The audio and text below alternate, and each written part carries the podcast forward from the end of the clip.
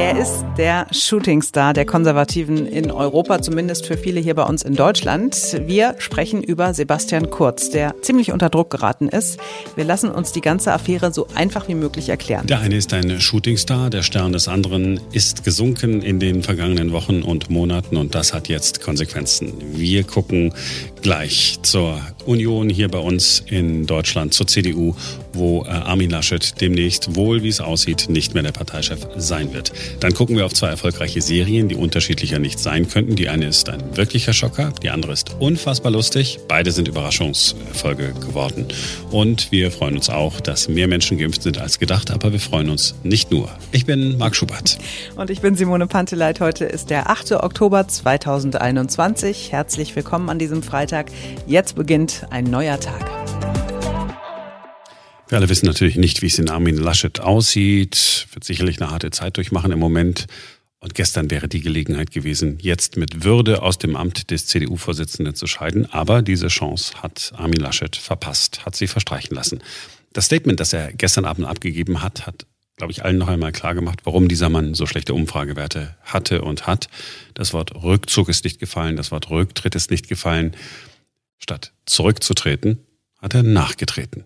Und wenn es FDP und Grüne um einen Aufbruch und Ambition geht, ist die SPD der falsche Partner. Das können wir aus langjähriger Regierungserfahrung bestätigen. Vor diesem Hintergrund gibt es zumindest berechtigte Fragen, warum ohne Not in einseitige Sondierungsgespräche gestartet worden ist. Wir von uns schlagen keine Tür zu. Und in diesem Sinne das Angebot der CDU Deutschlands steht bis zur letzten Sekunde der Regierungsbildung. Das klingt nicht nach würdevollem Abschied. Aber er wollte ja klar machen, es soll eine Jamaika-Koalition geben, wenn es irgendwie möglich ist. Und eine solche Jamaika-Koalition wird nicht an Personen scheitern, hat Laschet gesagt und sich eingeschlossen. Es geht nicht um die Person Armin Laschet. Es geht um das Projekt für das Land. Und deshalb wenn man zu anderen Lösungen kommen will, ist dies möglich. Das große Projekt Jamaika wird nicht am Personal scheitern, wird nicht an einzelnen Personen scheitern. Es ist eine große Aufgabe, vor der wir stehen. Und dieses Signal ist bereits in den Gesprächen dieser Woche übermittelt worden, ist auch im unionsinternen Kreis übermittelt worden. Und die, darüber habe ich heute der Fraktion berichtet. Wenn man das so hört, könnte man meinen, der Ball liegt jetzt bei Grünen und FDP, über Armin Laschet zu entscheiden. Wenn die sagen, ja, doch, wir verhandeln mit euch, äh, liebe Union, dann aber nur ohne Armin Laschet, merkwürdig. Das aber hat er vermutlich gar nicht sagen wollen. Was hat er denn gesagt? Er hat gesagt, er wolle die Neuaufstellung der CDU moderieren. Fährt also Armin Laschet, der Mann, den in der CDU eine Mehrheit nicht mehr will, durchs Land und ja, und macht dann was?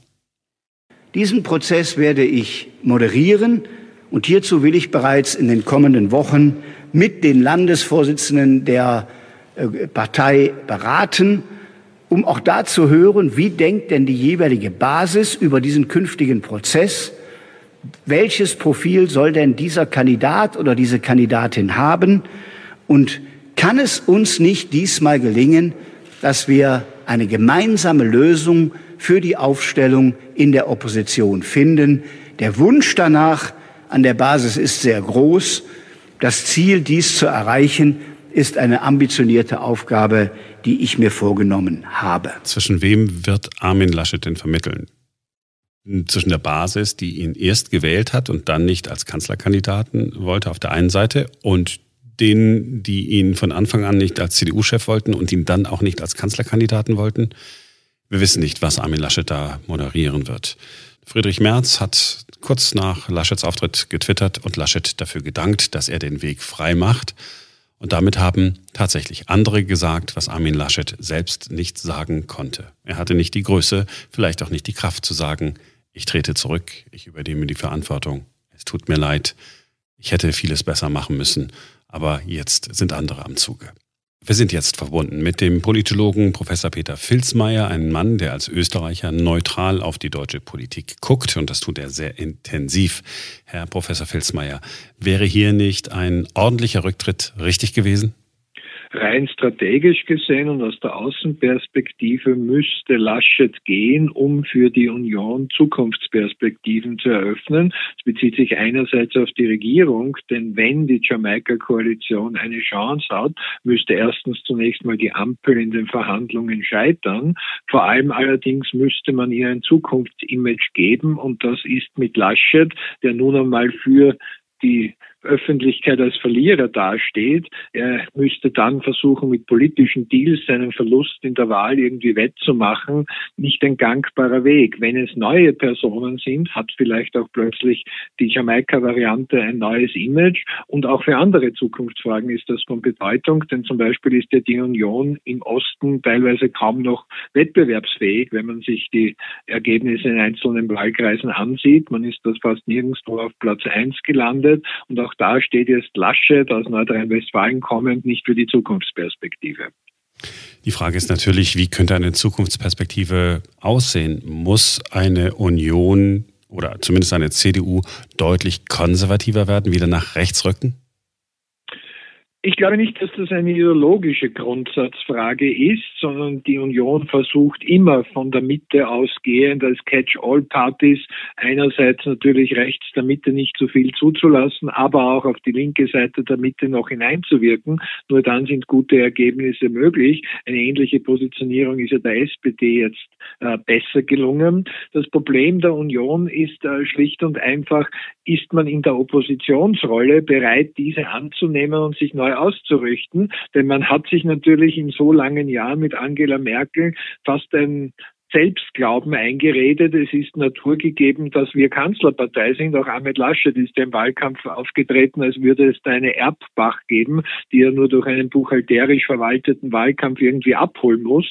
Das ist furchtbar schiefgegangen und die Neuorientierung der Union als wahrscheinlichere Variante stand heute aus der Opposition heraus, funktioniert nur, wenn man bereit ist, wie eine Oppositionspartei zu denken und zu agieren. Und da weiß man international, Parteien, die lange Regierungsparteien waren, brauchen für diese Selbsterkenntnis und den Rollenwechsel oft Jahre. Ja, da deuten Sie genau das an. Steht denn die CDU möglicherweise vor schwierigen Jahren? Jetzt gibt es den nächsten Wechsel an der Parteispitze, wie es aussieht. Keiner weiß genau, wie es passieren soll. Armin Laschet als geschwächter Parteichef möchte das Ganze noch moderierend begleiten oder sogar selber moderieren. Das klingt nicht so, als hätte da einer einen Plan. Es kein klarer Plan erkennbar, was die Bundespartei betrifft. Und noch dazu ist ja ein Bund-Länder-Widerspruch vorprogrammiert. Ich gebe zu, auch als Politikwissenschaftler aus der Außenperspektive hier nicht die Lösung zu haben. Wenn ich einerseits so sage, man muss sich vielleicht auf eine Oppositionsrolle im Bund einstellen und sich selbst auch so verstehen. Gleichzeitig regiert man ja aber in mehreren Ländern und wie dieser Doppelpass gelingen soll, das ist dann oft extremst schwierig, denn das Dilemma ist ja, die Länder sind ja in laufenden Verhandlungen mit der Bundesebene, beispielsweise um Geld, wenn es um gemeinsame Projekte geht, da kann man dann nicht völlig in die Oppositionsrolle wieder wechseln. Die CDU hätte, glaube ich, ganz gerne so jemanden wie Sebastian Kurz. Das wird wohl kaum der aktuelle Stand sein. Der ist momentan mit einem strafrechtlichen Ermittlungsverfahren konfrontiert, wegen Untreue, wegen Bestechlichkeit und Bestechung. Und das gemeinsam mit neun weiteren Personen, darunter einige aus seinem engsten Umfeld, vielleicht nicht im Moment das idealtypische Vorbild. Ja, und damit sind wir auch schon in Österreich, wo Sebastian Kurz enormen Druck verspürt. Druck, wie er ihn bislang noch nicht verspüren musste. Herr Professor Felsmeier, vielen Dank bis hierhin. Wir sprechen gleich weiter. 38 Prozent der Menschen in Deutschland würden sich einen Politiker wie Sebastian Kurz auch für Deutschland wünschen. Okay, die Umfrage ist äh, ein paar Jahre alt, aber nach wie vor ist Sebastian Kurz so ein Beispiel für die Verjüngung der Konservativen in Europa und auch die Konservativen hier bei uns in Deutschland schauen immer gern nach Österreich. Ich denke da zum Beispiel an äh, Markus Söder.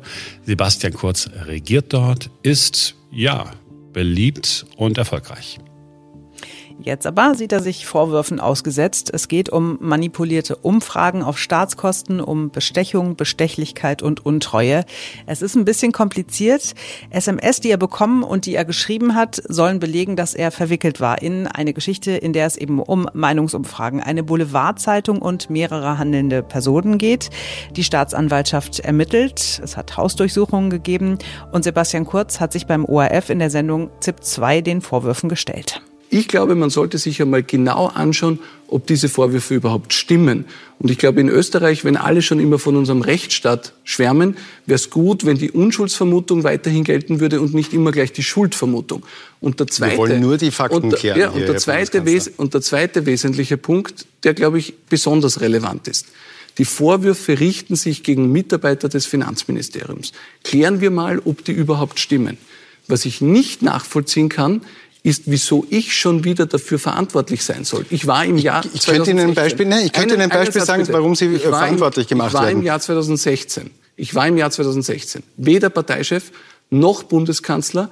Ich war Außenminister. Sehr populärer Außenminister und präsumtiver Nachfolger von Reinhold Mitterlehner. also Sie habe, können Ihre Rolle hier jetzt weder, nicht kleinreden. Ich, ich rede meine Rolle nicht klein, aber ich bitte Sie um Verständnis, dass es überhaupt kein Indiz dafür gibt, dass ich gesteuert habe, welche Inserate oder Umfragen im Finanzministerium Gut, dann sprechen wir darüber. Werden. Sprechen wir darüber. So, gehen wir hier mal raus. In der ZIP-2-Sendung geht es immer mal wieder richtig zur Sache. Das ganze Gespräch mit Sebastian Kurz geht 20 Minuten und ihr findet es unter ORF.at.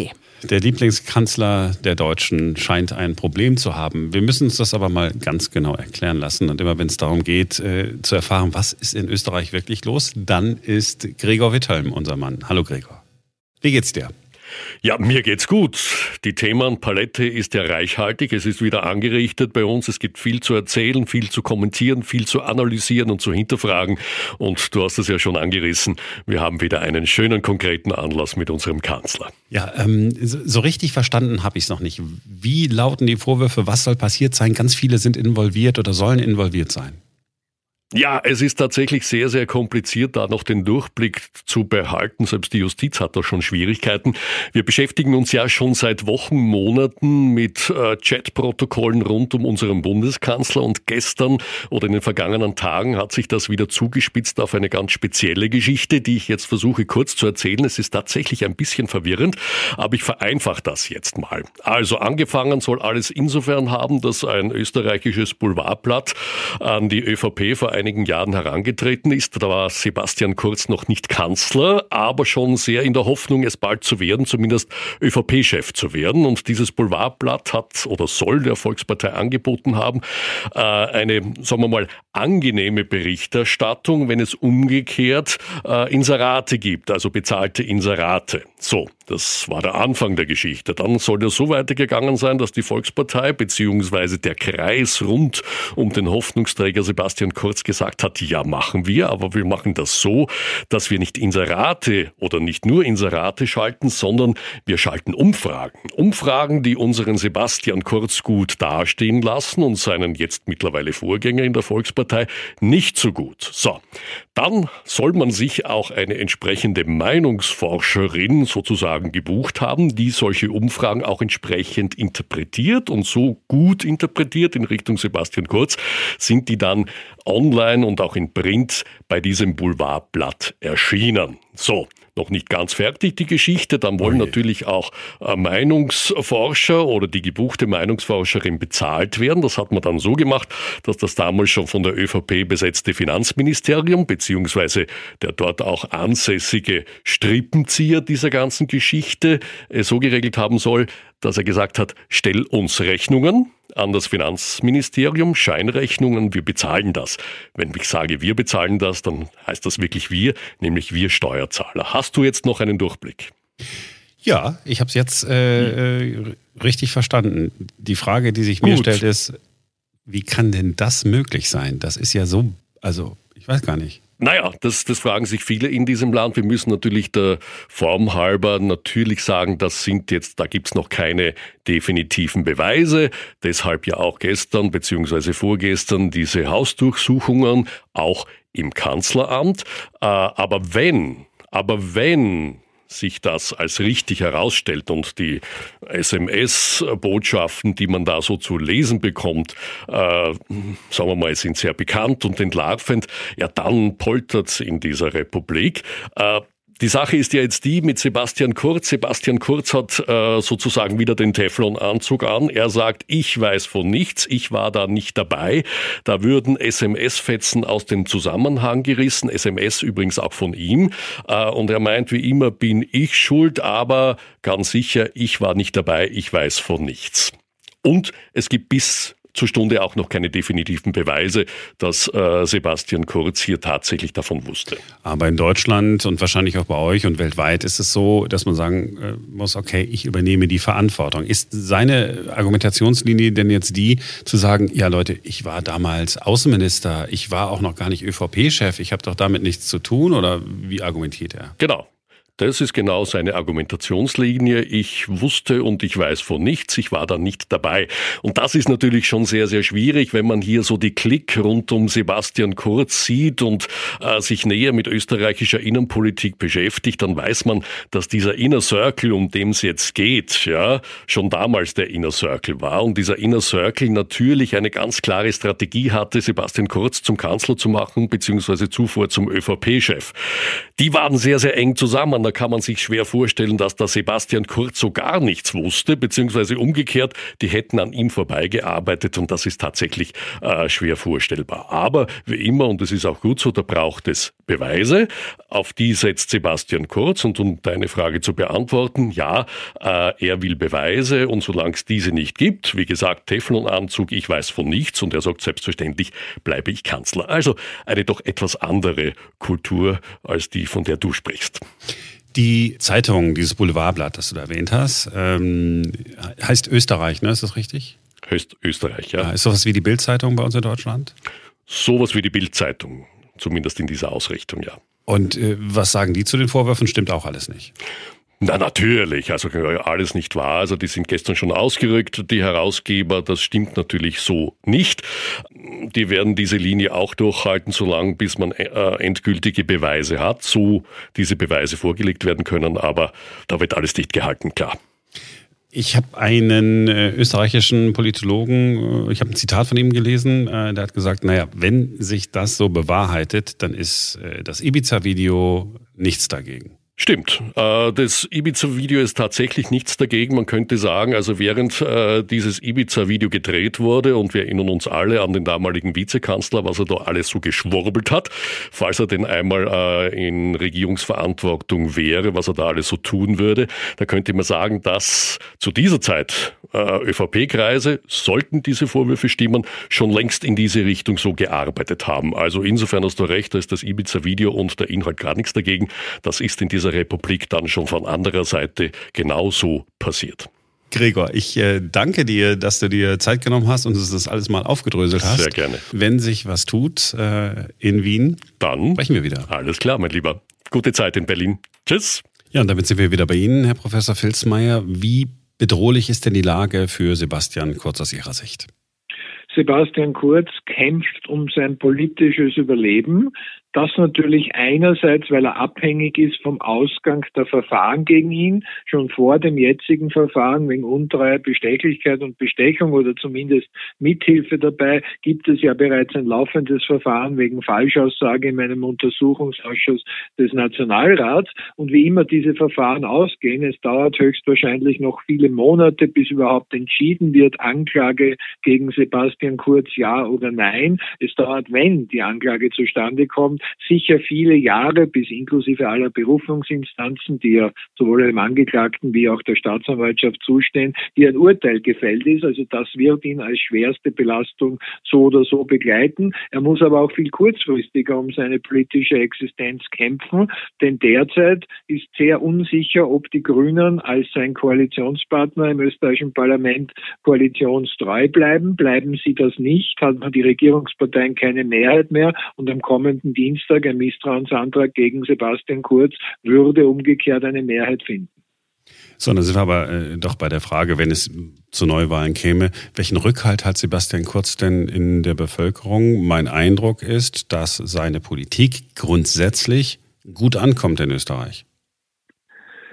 Sebastian Kurz hat in allen Umfragen zu den allerjüngsten Ereignissen gibt es naturgemäß noch keine und natürlich nicht jene gemeint, die er geschönt haben soll zur Veröffentlichung, einen klaren Vorsprung im zweistelligen Prozentpunktebereich mit seiner christdemokratischen ÖVP auf die Sozialdemokraten. Das heißt, für einen allfälligen Wahlkampf wäre seine Ausgangsposition gut. Auch deshalb, und das ist das Erbe von Sebastian Kurz, weil wir eine extreme Polarisierung haben. Er hat den energischen Zuspruch dieses guten Drittels der Wählerschaft und das ist mehr als alle anderen Parteien, aber er hat genauso auch die überzeugten Gegner. Es kann also sein, dass sich durch Wahlen nicht viel verändert, aber so weit sind wir noch nicht, denn in der österreichischen Bundesverfassung ist es so, dass ein erfolgreiches Misstrauensvotum zwar einen Bundeskanzler oder theoretisch auch die ganze Regierung des Amtes enthebt, aber nicht Neuwahlen vorgeschrieben sind. Der plangemäße Wahltermin ist zunächst einmal unverändert 2024, es sei denn auch ein Neuwahlantrag hat eine Mehrheit Mehrheit.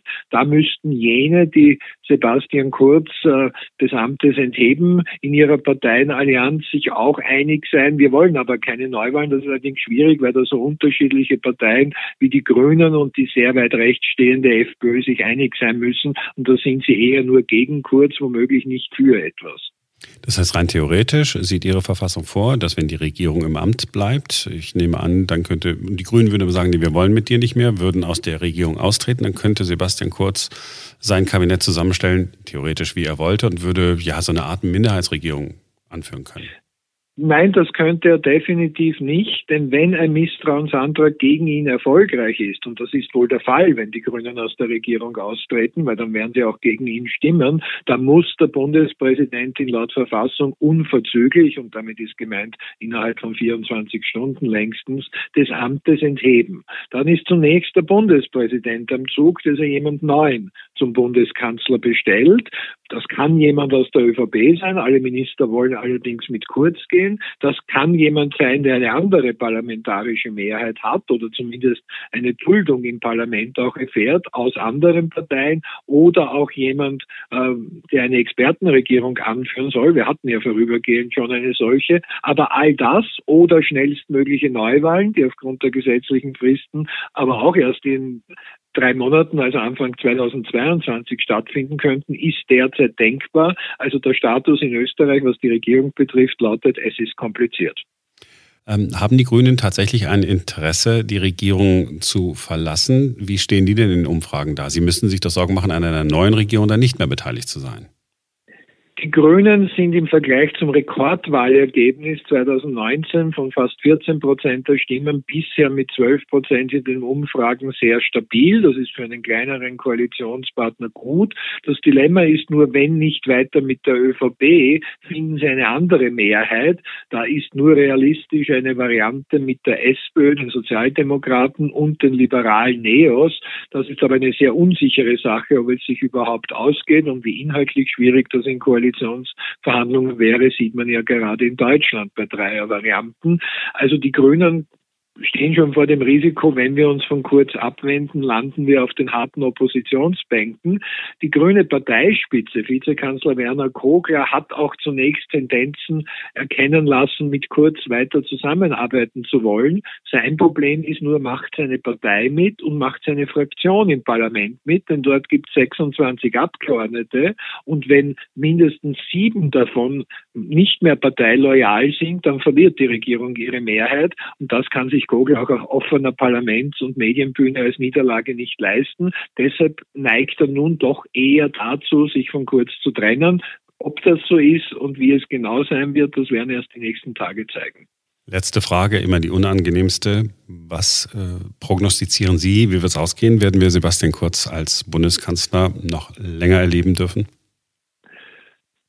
Wir stehen in einer Situation, wo es kein politikwissenschaftliches Prognoseszenario gibt. Stand gestern beispielsweise war noch, wenn auch schwerstpolitisch belastet, Sebastian Kurz bleibt mit Unterstützung der grünen Bundeskanzler. Stand heute ist, es ist eine mehr als 50-prozentige Wahrscheinlichkeit, dass am kommenden Dienstag bei der Nationalratssitzung ein Misstrauensantrag gegen ihn eine Mehrheit findet. Aber schon den Stand morgen weiß keiner.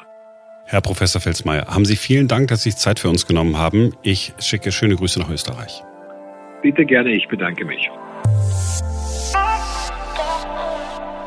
Jetzt ist es Zeit für unseren Bundesgesundheitsminister. Er hat gesagt, die deutsche Impfkampagne ist noch erfolgreicher als bisher gedacht. Das Robert Koch Institut geht davon aus, dass bis zu fünf Prozent Bürgerinnen und Bürger mehr geimpft sind, als bisher in den Meldedaten sich ablesen lässt. Das gibt uns zusätzliche Sicherheit für Herbst und Winter. Es gibt vor allem zusätzliche Sicherheit dafür, dass wir draußen auf die AHA-Regeln, auf Schutzmasken verzichten können und dass wir mit 3G geimpft, genesen, getestet im Innenraum und mit, medizinischen Schutzmasken in Bus und Bahn äh, tatsächlich als Maßnahmen für Herbst und Winter auch gut durch diese Zeit kommen können. Aus heutiger Sicht sind bei dieser Impfquote keine weiteren Beschränkungen notwendig. Klingt erstmal total supi, oder? Wenn man das hört, denkt man so, geil, es wird alles besser, es ist alles viel besser als gedacht. Äh, das Einzige, was ich wirklich bedenklich finde und was mich verunsichert, ist diese Formulierung, das Robert Koch Institut geht davon aus. Also mhm. das heißt ja nicht, das Robert Koch Institut weiß es oder hat Belege, wirklich äh, hieb- und stichfeste Zahlen, sondern sie gehen davon aus. Und das ist irgendwie, also es ist wie so eine Lehmmelkerze, die der da gezündet hat, oder? So, wir, wir wedeln mal ein bisschen rum und tun so, als ob wir irgendwelche Erfolge zu vermelden haben, aber so wirkliche Erfolge gibt es nicht. Wir wissen es ja nicht wie gesagt, es könnte alles irgendwie sein. Jetzt gehen wir mal davon aus, dass diese, diese Umfrage, die gemacht worden ist, dass die jetzt stimmt, also dass wir jetzt aktuelle Zahlen haben. Aber es ist halt eben nur eine Umfrage. Und was ich mich wirklich frage, ist, wie können wir immer noch mit Umfragen arbeiten? Also wir haben doch erlebt äh, in den, in den vergangenen äh, Jahren, dass Umfragen, wenn es um Wahlen ging oder so, auch nicht immer richtig gelegen haben. Mhm, ja, ungefähr stimmt die Tendenz, aber dann hast du auf einmal eine Fehlerquote von 2,5 oder 3 Prozentpunkten und dann am Ende äh, ist es nur noch ein Prozent besser, als wir bisher gedacht haben oder, oder ist es vielleicht sogar noch besser. Wir wissen es einfach nicht. Und dass ein Bundesgesundheitsminister sich da nicht ja hinstellt und sagt, okay, was mich aber ärgert, ist, dass wir auf Umfragen uns verlassen müssen. Ich habe eine Idee. Naja, vor allen Dingen ist es, also gerade beim Thema Impfen, glaube ich, dass viele halt dann nicht unbedingt ehrlich sind, weil es so ein Thema ist, das die Gesellschaft spaltet. Und ich könnte mir vorstellen, dass viele Leute, die sich nicht impfen lassen wollen, einfach um Ruhe zu haben, dann sagen, ja, ja, ich bin geimpft. Weißt du, einfach nur, um, um jetzt nicht in die Diskussion wieder einsteigen zu müssen, um sich nicht erklären zu müssen, sich nicht rechtfertigen zu müssen, dass sie einfach sagen, ja, ja, bin ich. Und dann geht man von einer viel höheren Impfquote aus, obwohl sie gar nicht so hoch ist. Ja, und er ist Bundesgesundheitsminister, der Jens Spahn, und er hätte wirklich äh, dann sagen können, meine Idee wäre zum Beispiel, ich habe ein paar Leute zusammengerufen von SAP, meinetwegen der Deutschen Telekom, vielleicht kann man auch Google und Microsoft fragen, egal wen. Ähm, denkt euch was aus, wie wir eine coole App hinbekommen. Und äh, demnächst ist es so, dass jeder, der geimpft wird, einfach äh, so einen QR-Code äh, auf seinem Handy hat, wird dann eingescannt äh, von, dem, von dem Arzt, der auch ein Handy hat, der hat dann eine andere App und schon funktioniert das alles, damit wir wegkommen von dieser Zettelwirtschaft. Er hat in dieser Pressekonferenz, hat er ja auch noch erklärt, ja, es kann ja mal passieren. Also entweder ist es so gewesen, dass da so Impfteams unterwegs waren in Pflegeheimen und dann sind die so zurückgekommen, da haben die gedacht, ach, den Papierkram machen wir morgen. Aus dem Morgen wurde dann ein Wochenende, aus dem Wochenende wurde dann ein gar nicht. Ja, Leute, so geht's natürlich nicht. Ich, ich, sehe schon ein, dass es wichtiger ist, die Leute zu impfen und nicht Zettel auszufüllen. Aber das Zettel ausfüllen ist ja das Grundproblem. Wenn man es einfach mit einer App elektronisch zack innerhalb einer hundertstel Sekunde hätte machen können, wäre es ja vielleicht eine Lösung gewesen. Dass das einfach nicht thematisiert wird, das ärgert mich. So, und was passiert als nächstes? Ja, dann sagen die Leute, ach, die, die da mit ihren Zahlen, das stimmt doch alles hinten und vorne nicht. Ja, wunderbar.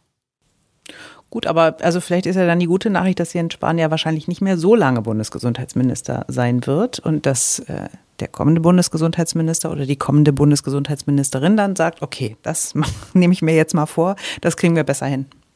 So, wir stehen kurz vorm Wochenende, wenn ich den neuen James Bond-Film äh, sieht an diesem Wochenende. Vielleicht muss ich das ganz kurz sagen. Ich äh, wollte heute in den James Bond-Film gehen mit einem unserer Produzenten. Wir haben äh, telefoniert und gesagt, ja, lass uns den James Bond-Film geben. Dann haben wir gesagt, ach, okay, wir fragen doch Ferens, Ferens mit Anhang und äh, kommt noch ein anderer Produzent mit, Thomas vielleicht. Und dann gab es eine Signal-Gruppe, die gegründet wurde. Bond, James Bond heißt die.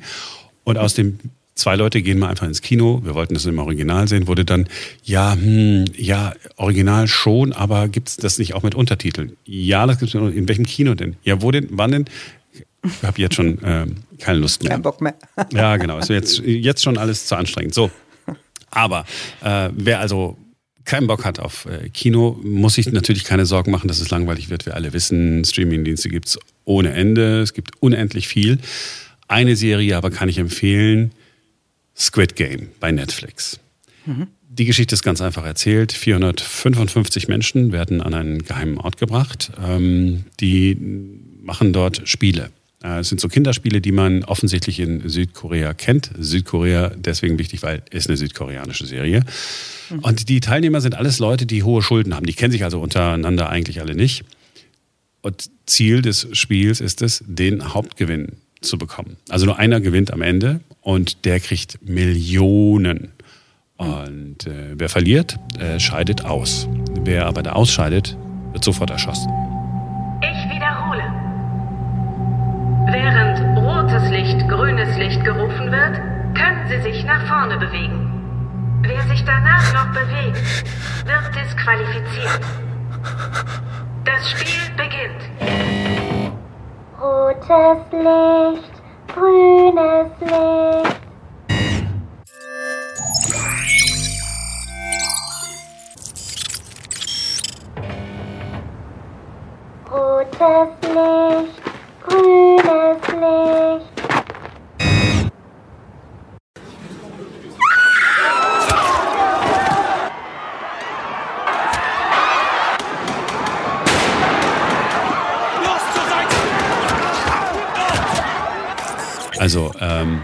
Das ist äh, total brutal und eiskalt. Man ist wirklich geschockt. Also auch, ich wusste ja, ne, dass das passieren würde, weil ne, so weit hier kommt auch kein Spoiler, keine Sorge. Ja, äh, ich wusste, dass es passieren würde. Aber es ist, es ist jetzt nicht nur so eine Brutalität und sagen, oh krass, äh, guck mal, wie viel Blut wir zeigen, sondern es, es fasst einen äh, ganz anders an. Und die Idee der Serie ist, ähm, es geht darum, so mal darzustellen, was eigentlich in unserer kapitalistischen Gesellschaft so passiert. Ja, das ist so äh, der Grundgedanke und das auf eine wirklich sehr eigenwillige Art. Ja. Und die, die Welt, in der die da unterwegs sind, in der die diese Spiele machen, das ist so eine Kunstwelt, die sieht aus wie aus Computerspielen. Äh, ziemlich krass. Ich weiß, du hast kein Netflix und du guckst es dir deswegen sowieso nicht an, da muss ich dir auch nicht sagen, guckst dir besser nicht mit den Kindern an. Der, ich bin da auch nicht der Typ für, ganz ehrlich. Also weil so alles, also ich lese gerne mal einen Krimi oder so, ja, aber alles was so richtig Horror und Schocker und sonst wie so Psychothriller und so, verstehe ich auch gar nicht, warum man sich das antut. Mein Mann liest total gerne sowas, also je schlimmer, je gruseliger, desto besser. Mir gibt es gar nichts, also außer schlaflosen Nächten vielleicht. Nee, ich kann danach super schlafen. Es ist ja, es ist ja nur, äh, es ist ja nur bei Netflix drin. So. Also das war das, das war das unschöne, coole, trotzdem geile. Und jetzt äh, eine Streaming-Serie. Eine Streaming-Serie, muss ich betonen, die sogar Simone guckt. Also ja. Simone guckt etwas, was online zu finden ist. es muss etwas ganz Besonderes sein. Ja, und es ist, es ist, so besonders und so erfolgreich, dass es jetzt schon Staffel 2 davon gibt. Kennen viele auch schon Last One Laughing. Und da ist der Plot auch total simpel. Ne? Man nimmt zehn Personen, die alle sehr lustig sind. In erster Linie sind es Comedians. Die sperrt man sechs Stunden lang in den Raum und die einzige Regel lautet, es darf weder gelacht noch gelächelt werden. Staffel 1 war ja der absolute Überraschungserfolg. Also hat man bei Amazon Prime gleich nachgelegt. Letzte Woche ging es los mit einer Doppelfolge und die Besetzung ist wirklich großartig. Also Bastian Pastewka ist dabei, Martina Hill. Ich liebe Martina Hill. Ich kenne Annette Martina Frier. Hill nicht. Äh, doch, wenn du sie siehst, ich, ich schicke dir gleich mal so ein paar. Annette Auch? Frier. Frier. Frier. Mhm. Anke Engelke, Kurt Krömer, kennst du, komm. Ja, ja, Anke Engelke, klar. Die kennst du auch alle vom, die kennst du alle vom Sehen. So, und dann schaltest du da ein und amüsierst dich köstlich. Also ich habe die äh, letzten beiden Abende jeweils eine Folge gesehen und hatte wirklich sehr viel Spaß. Herzlich willkommen zur zweiten Staffel von Last One Laughing. Wenn Sie die erste Staffel nicht gesehen haben, dann haben Sie zwar ordentlich was verpasst, Sie werden aber die Regeln der zweiten Staffel, auch ohne die erste Staffel, sehr leicht verstehen. Das Prinzip ist nämlich das gleiche. Wer lacht, fliegt raus. Das hier ist mein neuer Lieblingskontrollraum. Von hier aus habe ich den totalen Überblick. Damit mir nicht die geringste Reaktion meiner hochkarätigen Gäste entgeht, haben wir im Studio 40 Kameras installiert. In jeder noch so kleinen Ecke. Ich würde vorschlagen, wir legen lieber los. Ja, du hast mir das ja bei der ersten Staffel schon erzählt, da war die schon lange Geschichte. Ähm, ich habe es mir angeguckt, ich fand es auch lustig. Ich bin ja sonst so, Comedy ist mir immer so ein bisschen aufgesetzt und dann schäme ich mich immer fremd. Äh, weißt du, es sind ja nicht so wie wir hier machen, machst du mal so einen Spruch und das ist eigentlich egal, das muss gar nicht äh, lustig sein, aber da stehen dann Leute und machen so Witze und, oh, und das ist alles immer so Fremdschirm-Momente. Gut, aber es gibt ja Comedians, die wirklich von Natur aus lustig sind und dann gibt es Menschen, die glauben lustig zu sein und sich irgendwelche Programme überlegen. Ja, und dann irgendwie auch nur das abspulen können und auch aus ihrer Rolle gar nicht raus können. Also Paul Panzer kennen, glaube ich, auch ganz viele. So, das ist nicht mein Humor, überhaupt nicht. Aber jemand wie Bastian Pastewka zum Beispiel, der ist einfach unfassbar lustig und der macht unfassbar viel Scheiße in dieser Sendung da und rasiert mit einem Rasierer irgendwie, äh, keine Ahnung, rasiert er sich auf einmal die Zunge und du denkst so, warum macht er das? Also der ist es, es ist ähm, sehr ich viel. Ich lache jetzt schon. Spontanes, sehr viel Unerwartetes, sehr viel Komisches und ähm, ja, aber ich muss auch dazu sagen, also ich finde schon, dass man merkt, dass so dieses ganze neue, zauberhafte, Unbekannte weg ist. Also bei der ersten Staffel wussten die Teilnehmer und ja auch die Zuschauer wirklich nicht, was das wird, wenn es fertig ist. Und das war das Tolle daran, weil alles so überraschend war, weil man es so noch nie gesehen hatte. Jetzt kennt man das Format, auch die Teilnehmer kennen das Format, die haben sich sicherlich ganz doll darauf vorbereitet und ähm, mhm. kommen dann da mit Requisiten an und so weiter. Ne? Also die, die haben dann auch schon kleine Programmpunkte richtig vorbereitet und das finde ich, merkt man so, dass dieses, diese ganz dolle Leichtigkeit von der ersten Staffel da nicht mehr drin ist. Wenn mal nichts mehr äh, kommt äh, im, im, Internet, dann äh, schalte ich wieder ein. Du könntest es auch heute schon gucken. Also Folge 1 und 2 sind ja schon da. Äh, Folge 3 und 4 werden heute veröffentlicht und nächste Woche Freitag gibt es dann Folge 5 und 6 und dann war es das auch schon wieder für die zweite Staffel. Ja, dann macht das mal. Denn äh, das war's äh, für heute von uns. Ähm, wir wünschen ein schönes Wochenende. Wir sind am Montag wieder da, denn dann ist wieder ein neuer Tag. Bis dahin, macht's gut.